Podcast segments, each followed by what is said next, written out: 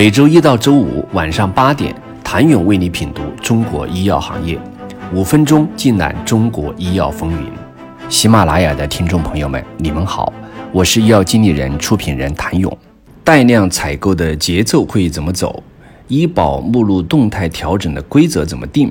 刚刚兴起的本土创新药公司如何跟跨国公司在中国市场相处并持续长大？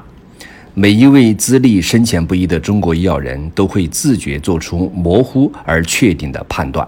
洗牌来了，有些企业真的会死掉，有些企业真的会崛起，有的工作没了，旧有的经验未必适合新的工作机会。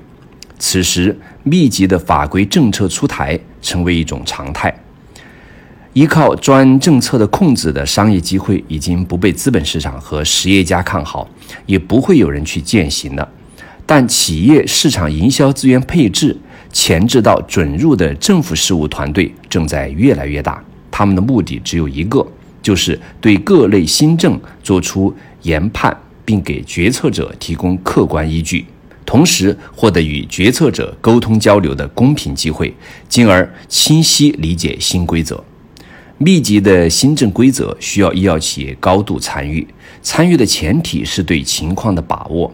毛泽东说：“指挥员的正确部署来源于正确的决心，正确的决心来源于正确的判断，正确的判断来源于周到和必要的侦查和对各种侦查材料的连贯起来的思索。”从十八年前我进入医药传媒业开始，我接受到的建教就是医药经济是政策经济。后来的时间确实见证了大量企业家耗费了大量精力在依靠政策动态调整带来的商业机会上，其中最显著的就是营销领域各种神药对医保资金的吞噬。互联网在医疗领域的应用，因为无法触及到核心问题，而成为一个个昂贵的破碎的鸡肋一样的解决方案。其给投资人留下的隐痛至今尚在。一切问题的根本在于支付，谁来支付？如何支付？支付后得到什么服务？二零一八年，医保局的成立和国家带量采购打破了市场长时间的利益平衡，或者说把问题引回到了买单人。当一件产品的需求量大且具有实际价值时，如果产品免费或几近乎免费，那么产品的需求曲线总是会上升。付费改革就是要在各个利益相关人之间建立问责制，唯有如此，才能释放自由市场的整改压力。而这条道路在全世界都走得极其艰难，中国也刚刚开始。开放的世界向内看，中国医药人的基本焦虑是转型升级，这区别于医药行业之外人为操作的以激发群体恐慌感、吸收流量的信息噪音。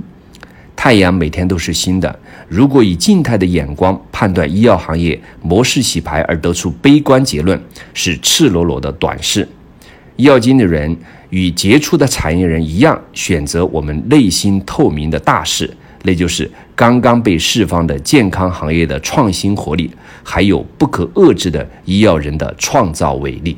谢谢您的收听。想了解更多最新鲜的行业资讯、市场动态、政策分析，请扫描二维码或添加医药经理人微信公众号“医药经理人”——医药行业的新闻与资源中心。我是谭勇，周一见。